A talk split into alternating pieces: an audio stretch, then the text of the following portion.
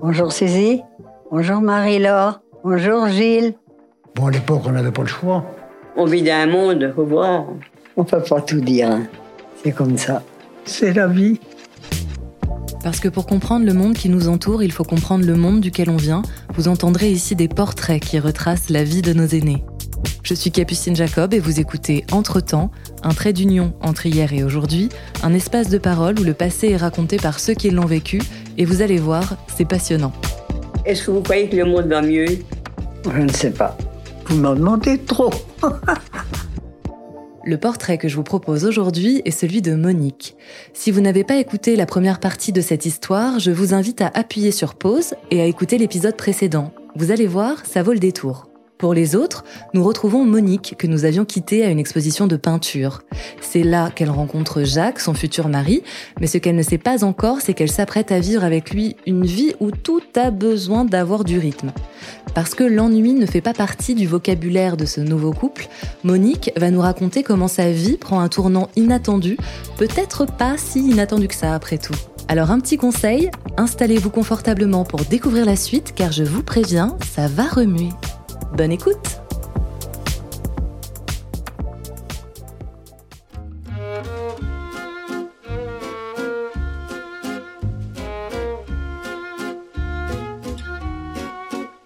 Eh ben, c'est simple, Euh, j'ai 20 ans. Mes parents euh, ont une amie, Tante qui est peintre et euh, qui fait un dimanche un vernissage à Vernouillet. Mes parents, ne pouvant pas aller à ce vernissage, me disent Bon, bah, écoute, tu y vas, et puis tu dors chez, chez Mon et tu reviens demain matin. Donc je vais au vernissage, et du coup, j'arrive dans la salle où il y avait l'exposition, mon futur mari, Jacques, était en train d'accrocher des tableaux. Et moi, lui disant, non, celui-là, il est pas bien là, et puis celui-là, il est là, nanana. Et nous, bien sûr, nous nous mettons à discuter euh, tableau, littérature. euh. et il m'annonce qu'il arrive de Madagascar, euh, et qu'il est là pour un moment assez court, qu'il repart. Son père part à Madagascar célibataire, avec deux autres ingénieurs. Son père est ingénieur agro. Et ils achètent des terrains à Madagascar, et il faut pousser une plante qui va donner de l'huile pour les moteurs de, de voitures. Il a une très grosse exploitation, vraiment quelque chose de très important. Et là, ça a été un mariage arrangé. Il revient en France pour je sais pas quoi. Et là, on lui présente ma belle-mère. Mais c'est arrangé tout ça. Avant qu'il arrive, tout avait été arrangé. Il s'entend très bien avec euh, sa fiancée, si tu veux. Il se marie tout de suite. Ils sont partis en bateau. Et euh, donc, Jacques est né donc à Madagascar. Voilà. Et mon beau-père est mort à Madagascar. Et le soir, on devait tous dîner chez Tante Maud. Là aussi, il y a, il tout à fait euh, normal. Mais c'est vrai que Jacques est resté discuter avec moi presque tout le temps. L'apéritif, il l'a passé à côté de moi. Nous allons passer à table. On lui place une jeune femme à côté de lui. Et j'entends Jacques qui dit non, vous mettrez Monique. Comme on discutait, on, va continuer la discussion. Je, je n'ai pas vu la gaffe qui se préparait, je n'ai rien vu du tout arriver. Donc on est resté à table. Bien sûr, nous avons discuté euh, encore un coup. Et puis, à lui retourner sur Paris avec sa mère qui était là. C'est vrai que pendant le repas, tout le monde avait une tête euh, pas très joyeuse. Mais moi, je comprenais pas, euh, j'étais bien. Le repas était bon, non, tout allait bien. Et puis, à cette époque-là, Jacques fumait la pipe. Et c'était au moment où il y avait euh, le tabac Lasser-Damer qui sortait. C'était euh, agréable que quelqu'un fume devant. Et à l'école, j'avais une amie suisse qui rentrait en Suisse tous les 15 jours et qui ramenait du tabac. Et Jacques me dit, j'ai du mal à, en trouver. On avait du mal à se à cette époque-là. Oh, je lui dis, mais moi, il n'y a pas de problème. Je demande à mon amie, elle s'appelait Suzanne, je demande à Suzanne, euh, il te ramène deux paquets. Pas de problème. Ah bon, bah alors ça c'est formidable, donc on peut se revoir. Je dis, mais bien sûr. Bah, je lui dis samedi prochain, normalement je pense que je les aurai. Et je lui donne rendez-vous au petit bar euh, qui était à côté de l'école où, tout le monde se réunissait là. Manque de chance, c'est que Suzanne n'est pas allée en Suisse. Donc huit jours après, Jacques vient. Il n'y avait pas la sœur d'Amer. Bah, c'est pas grave, on met ça huit jours après. Ah oui, mais dans la semaine, je peux venir prendre un café avec vous Mais bien sûr. Ah, c'était un bel homme. C'est 1m89. Euh, Dans ma petite tête, je m'étais toujours dit j'épouserai un homme plus grand que moi. Donc déjà là, il y avait un bon point. Je vais être un peu bêcheuse. j'avais beaucoup d'hommes qui me faisaient la cour. J'étais pas mal, ça c'est certain. Et j'ai eu des, propositions, mais qui ne m'intéressaient pas. Mais ça, non, ils m'intéressaient pas, ils m'intéressaient pas. On va pas aller plus loin. Mais c'est vrai que bon, on se voit, on, on, parle de beaucoup de choses et, on sent que ça prend de l'importance. On a essayé de voir tous les problèmes. Si on voulait se marier, si on voulait avoir des enfants, comment élever nos enfants, notre religion.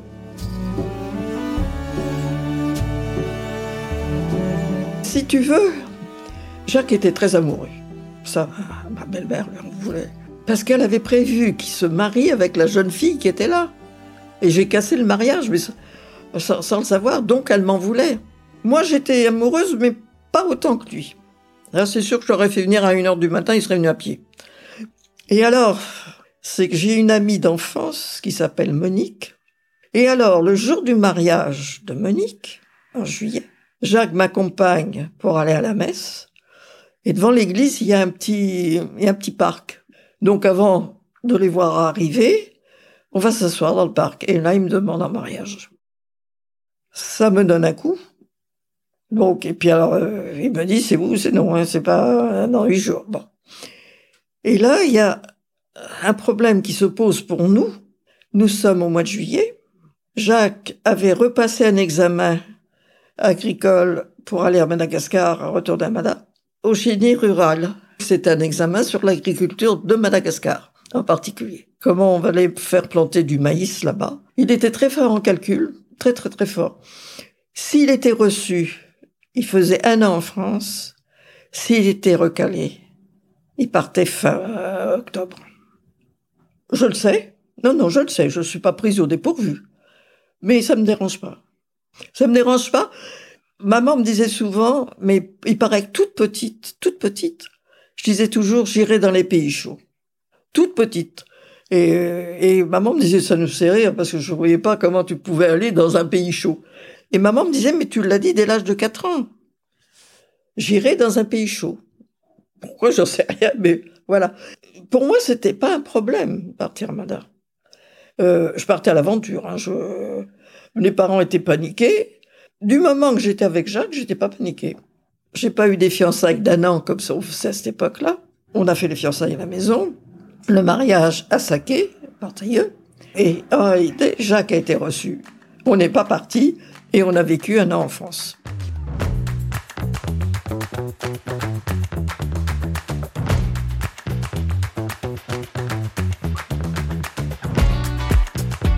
De là, il est envoyé un stage dans le Gers, où j'ai quelques problèmes de santé.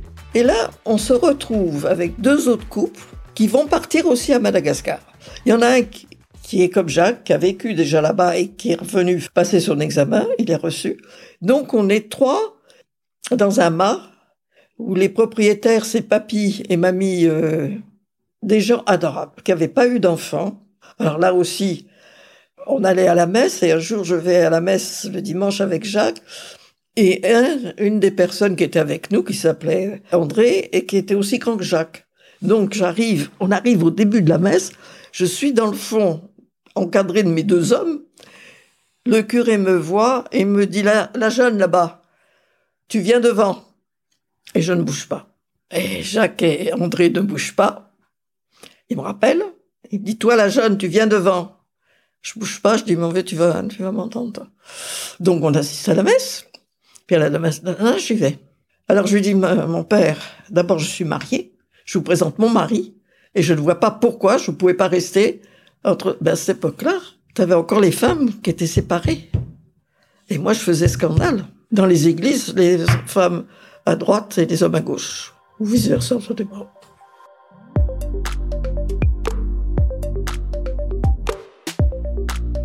Après le Gers, je fais mes valises et je suis enceinte. Alors, on sait pas si c'est une fille ou un garçon, ça n'existait pas à cette époque-là. La grossesse elle-même se passe bien, mais euh, j'aurais fait un rétrécissement mitral qui est quand même très important. Enfin bon, j'ai des problèmes. Je revois des médecins et avant de partir. Ah oui, et on pense aussi que j'ai pu faire une tuberculose. Je, fais la complète. Et on avait dans la famille un cousin, Toubib, je le verrai toujours, qui dit à Jacques, euh, elle part avec toi? Oui. Bah, tu la ramènes entre quatre planches. Et il me regarde, il me dit, tu y vas? Je dis oui. Je suis mariée, je pars. Donc ça, ça n'a pas tellement plu à tout le monde. Parce que tout le monde voulait que je reste, moi, pas question. Donc on est parti, on est arrivé. 18 heures de vol, arrêt à Khartoum à minuit avec 40 degrés. Euh, on arrive à Mada, à Ivat. Je me suis mariée le 26 octobre. J'arrive à Ivat le 26 octobre, l'année d'après. On est reçu par une tante de Jacques, malgache, qui était mariée donc à un oncle de Jacques français. Adorable. Petite bonne femme. Pas haute du tout, mais adorable, parle un français impeccable, enfin bon. Et qui a une grande maison qu'on appelle le château, à Fianard. Et Jacques, lui, est nommé ce qu'on appelle dans le sud. Donc il me dit, écoute, tu sais pas, tu restes là, tu vas voir les Toubibs, tu accoucheras là, il n'y aura pas de problème, je viendrai. Euh,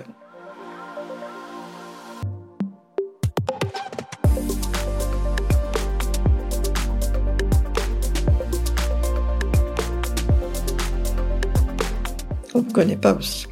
Fianard, un mois de pluie. Alors moi, je suis allé à Madagascar, c'est pas un mois de pluie, moi, il n'en est pas question. On avait que le téléphone qui passait une fois. Bah, J'arrive à voir Jacques et je lui dis, je pars. Tu viens où? Je vais te retrouver dans le sud. Là, je dois être enceinte déjà de cinq mois. Mais tu te rends pas compte Mais si, mais si, je vais te retrouver dans le sud. Donc, tante m'amène en voiture dans un village qui s'appelle Madagascar, chaleur, grosse chaleur. Et elle, elle, repart, et l'hôtel dit oui, oui, j'ai des chambres. 20 ans. Je me retrouve dans une chambre de passe, avec des gens qui hurlent à côté. Et il y avait un militaire qui vient et qui me dit, écoutez, madame, si vous avez peur, je suis la pièce d'à côté, tapez, je rentre, ne vous inquiétez pas. Mais bon, c'est vrai que j'ai pas dormi parce que les draps n'avaient pas été changés. Le lendemain matin, on, on, a ouvert nos portes ensemble. Vous avez dormi? Non, moi non plus. Bon. Et là, je, euh, prends l'avion. Et j'arrive à Fort-Dauphin. Il fait chaud. Jacques m'attend. Et là, nous partons à oui, 50 km, ben 50 km de Fort-Dauphin. En pleine brousse, mais complètement la brousse complète dans une villa extraordinaire, magnifique. Les murs à 1m50, donc pas de chaleur, enfin un truc magnifique. Les cuisines à Madagascar ne sont pas dans les maisons, sont toujours à l'extérieur de la maison. Pas d'eau. Donc tous les matins, il y a deux ouvriers qui vont chercher un fût d'eau, qui le mettent au-dessus des toits, et on fait couler l'eau. Tu te euh, laves avec de l'eau qui a quand même décanté, mais qui, est pas claire. Hein. Et puis on met de l'eau dans un seau où il y a ce qu'on appelle la bougie. Et dans cette bougie, il y a du, du charbon qui filtre l'eau que tu peux boire. Et il y avait un cuisinier. Un petit, gros. Jacques me dit, t'as pas peur? Non. Ben, il a tué son père. Voilà. Donc, on nous l'a prêté. J'étais discuté avec lui. Il parlait à peine français. On s'entendait bien. Pas de problème.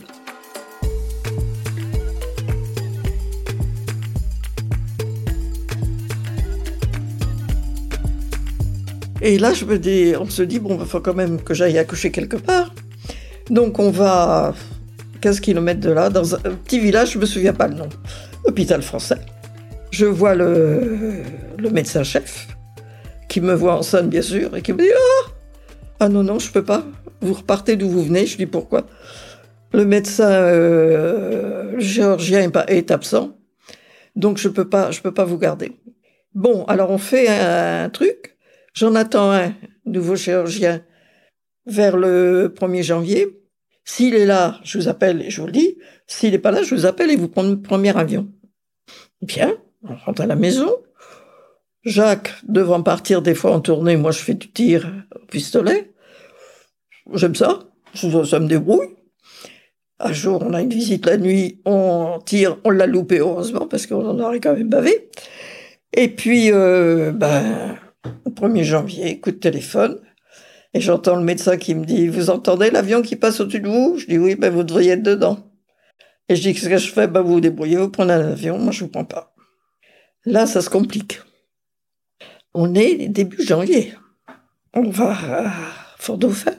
On trouve un avion qui vient bien sur Tuléar. Je prends l'avion vers le 2 janvier. Et là, euh, eh ben, le pilote accepte de me prendre. Il y a des trous d'air, ça permet à Marie-Florence de descendre plus vite que prévu, mais c'est pas grave. Et je connais toujours personne.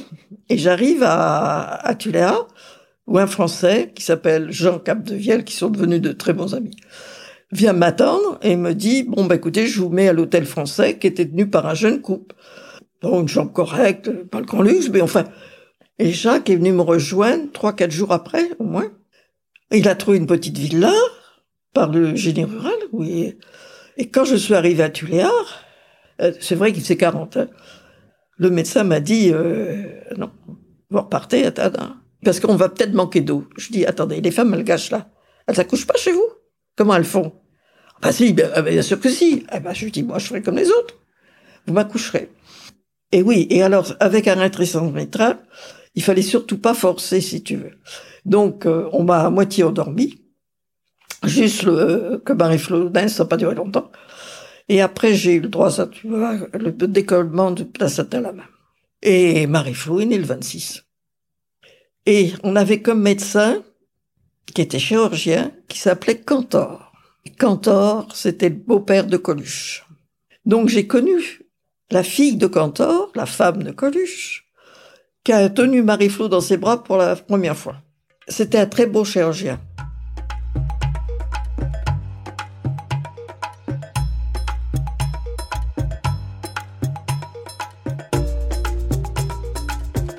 Jacques est rentré après à la banque malgache. Il a trouvé qu'il serait mieux dans la banque. Et, comme il était très bon en maths, ça, en banque, ça, t'aide beaucoup. Hein. Euh, Jacques disait toujours, euh, t'as un centime d'erreur, t'as un euro d'erreur, tu recommences tout. Moi, j'ai recommencé de la compta, tu peux pas savoir. Mais il avait raison. On a eu le droit d'aller euh, à Machinga, d'abord, où est né Jean Patou, et puis de là, euh, a fallu qu'on retourne sur Tuléa, parce que le directeur qui avait été nommé à notre place euh, est mort d'une euh, mort d'un tumeur au cerveau. Il fallait reprendre l'agence en vitesse. Donc on est reparti sur, euh, sur Tuléa. Euh, les femmes se réunissent ensemble, souvent. On est très BCBG, on aime bien avoir de jolies robes, on aime... Donc chaque fois qu'il y a un arrivage, on connaît nos, le jour, ça va, les tissus vont arriver, donc il faut choisir les robes, euh, enfin les tissus. Après, euh, il faut faire habiller les enfants, il faut faire des goûters d'enfants. Bon, euh, ça fait passer le temps. c'est pas, c'est pas tellement instructif. On, reçoit beaucoup, on sort beaucoup, on fait des balles costumées. On a, on a passé de bons moments, hein, il faut pas, il faut pas croire. Et puis, Arrive malheureusement que Jacques attrape la tuberculose et on hésite de rentrer en France. Il y en a qui nous disent, euh, tu sais, ici à Madagascar, on soigne aussi bien qu'en France. D'autres qui nous disent, avoir des produits, tu les auras peut-être pas. Euh. Et Jacques part à Tadanarive pour passer un examen et dans l'avion, il retrouve un, Français, Toubib. Et bien sûr, il lui en parle et Stamine lui dit, écoute, tu vois, même moi, Toubib, j'ai la tuberculose, je rentre en France. Je m'amuse pas avec ça. Et il revient et il me dit, je me fais rapatrier. On rentre. Là, tu prends un coup quand même, puis j'attends pas.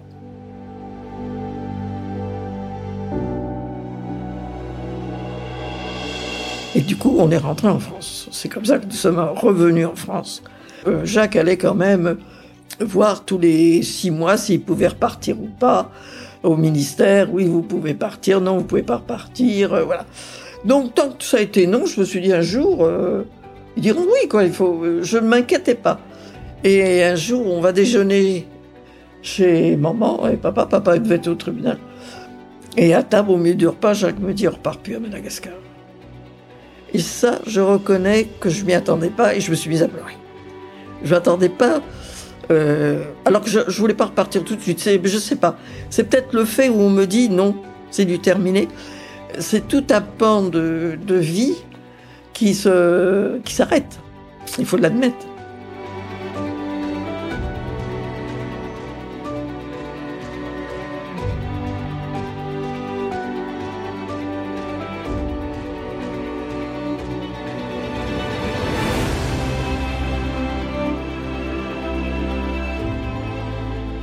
Euh, donc, il a repris au génie rural de Versailles. Et on habitait en Jorus. Jérôme est né donc en 68.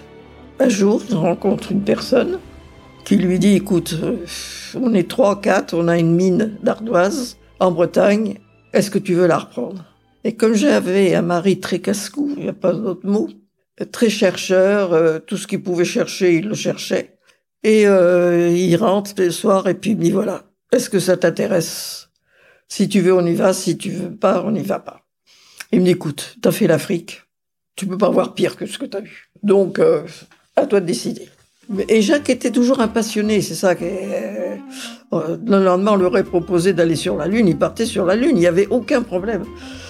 Et moi, j'étais prise entre deux feux toujours, parce que j'avais les enfants quand même derrière. Bon, je me suis dit, c'est vrai, l'Afrique, je l'ai fait. Hein.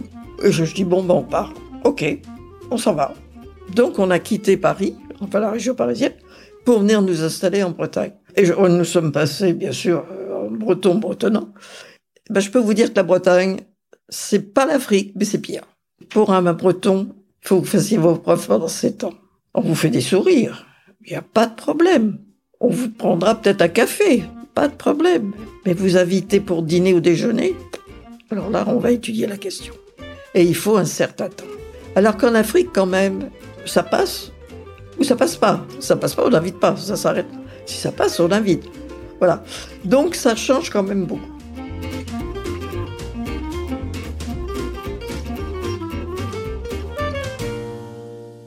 Quand je suis arrivé là, ça, c'était euh, une obligation que je travaille.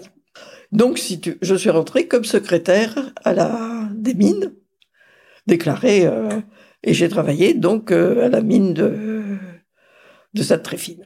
Et puis en même temps, on avait des ouvriers, ça arrivait tous les jours, ben, qui avaient un problème de santé. Euh, bon, je m'en occupais quoi. Jacques fait ça très fine, fait ensuite euh, qui est une autre mine qui ferme toutes les deux, comme c'est un chercheur. Il trouve qu'il faut trouver quelque chose pour allumer le barbecue plus vite que les autres, et il se met à chercher. Ça m'a coûté quand même deux cocottes minutes, ces essais. Hein. Bon, et il finit en cherchant, en trouvant que s'il met de la paraffine sur du charbon de bois, c'est le moment de mettre une simple allumette, ça s'enflamme tout de suite. Il n'y a plus à attendre. Il étudie, bien, bien sûr, il faut les dosages, il faut. Donc tout ça, ça le passionne. On fait tout ça. Il monte une usine à Guingamp. Alors là, il faut dire qu'il y a des concurrents qui arrivent parce qu'ils sont aperçus que ben, ils n'avaient pas trouvé avant.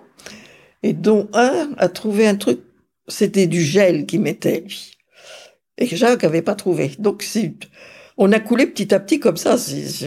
Alors il fallu que Jacques continue à chercher en réalité. Donc, Jacques arrête ça. Il trouve une autre invention. C'est ramasser les œufs des poules. Donc il invente un plateau qui s'enroule, si on veut, et qui est mis sous les cages à poules. Elles pondent et l'œuf continue à partir. Il fait un brevet, une chose qui a marché. Et maintenant, je m'aperçois que justement, le système de Jacques est encore utilisé dans certaines fermes.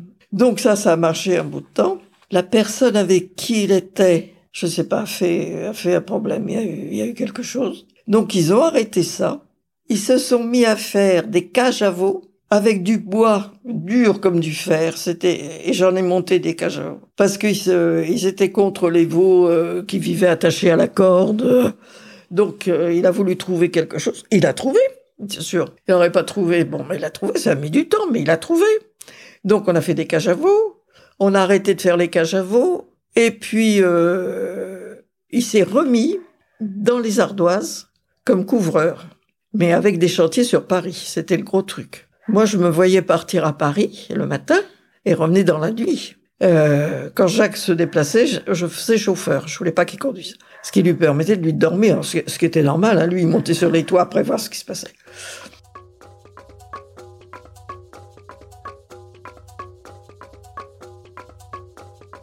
À sa retraite, les enfants avaient, enfin, les amis, avaient pris un billet d'avion pour qu'ils partent à Madagascar. Et puis, il avait comme ami euh, une personne qui adorait Madagascar qui ne voyait que par Madagascar. Donc Jacques part avec lui, moi je reste ici en France.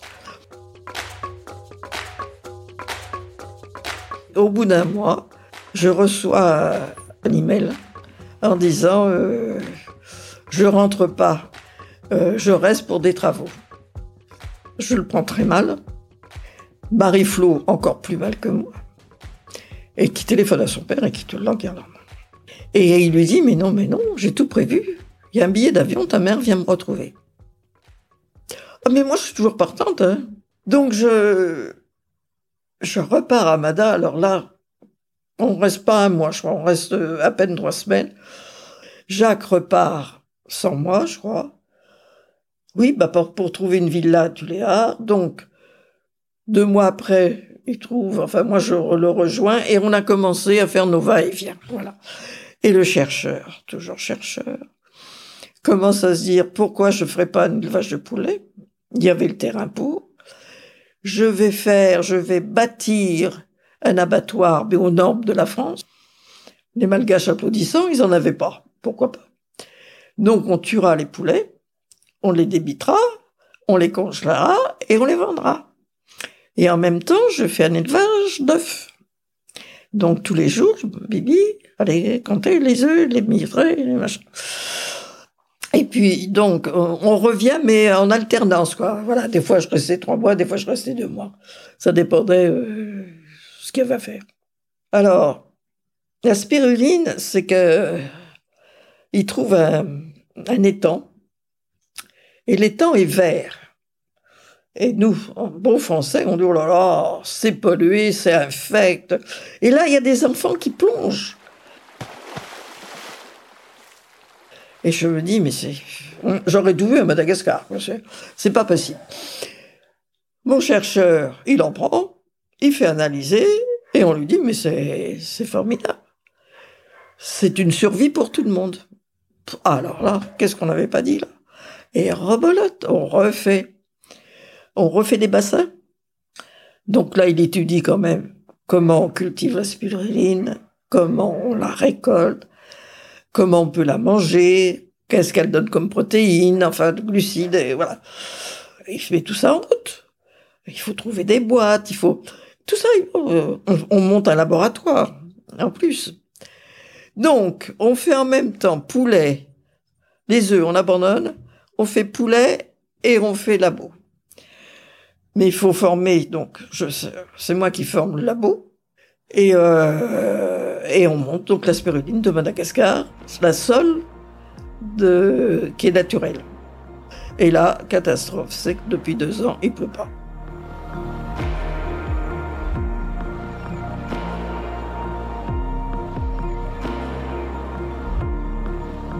Le mot expérience me gêne.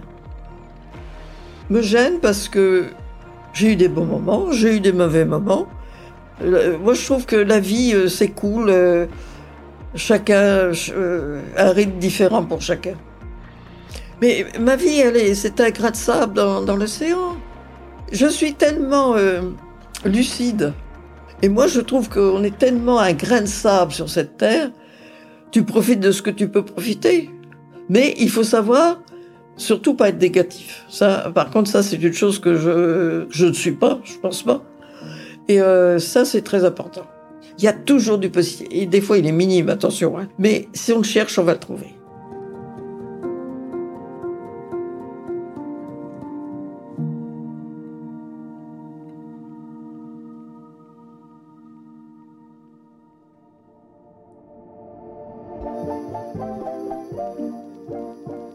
C'est ainsi que s'achève cet épisode. Je tenais à adresser un immense merci à ma grand-mère pour sa confiance et pour ce moment passé ensemble à parcourir son histoire. Merci à Martin Poujon pour son travail remarquable sur l'habillage sonore et le mixage de ce récit de vie. Si vous avez aimé ce podcast, n'hésitez pas à en parler autour de vous, à commenter sur les réseaux sociaux et à laisser 5 étoiles sur votre plateforme d'écoute préférée. À très vite!